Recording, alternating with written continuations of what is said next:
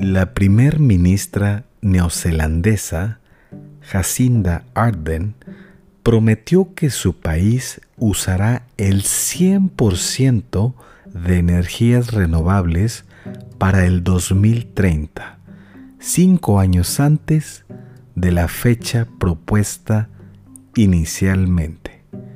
La recuperación económica tras el COVID-19 representa una oportunidad única para reformar el sistema energético de Nueva Zelanda para que éste sea más rápido, accesible y seguro, dijo Arden, líder del Partido Laborista en un comunicado de la formación. Arden, elogiada mundialmente por su gestión de la pandemia del COVID-19, así como por abogar por el bienestar y la compasión como prioridades ante las crisis económicas y eventos trágicos, también prometió acelerar la electrificación del transporte y otras industrias, así como la inversión en el hidrógeno verde.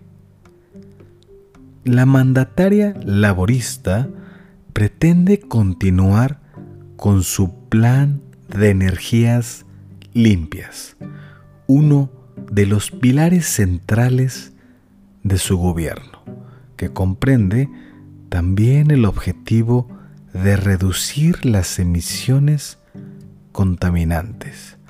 Arden quiere que Nueva Zelanda, en donde el 84% de la electricidad es generada por fuentes limpias, sea uno de los primeros países del mundo que operen 100% con energía renovable de acuerdo a su comunicado.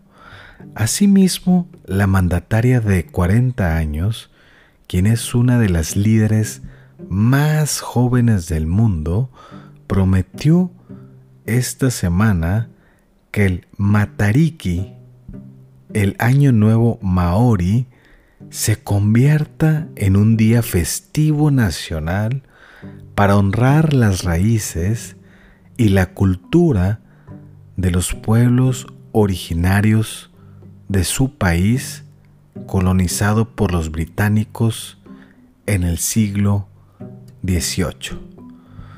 El próximo 17 de octubre, los neozelandeses acudirán a las urnas para elegir a sus 120 miembros del Parlamento, en donde se nombra el gobierno, y votar en dos referendos para decidir sobre la entrada en vigor de su nueva ley de eutanasia y legalización de la marihuana recreativa.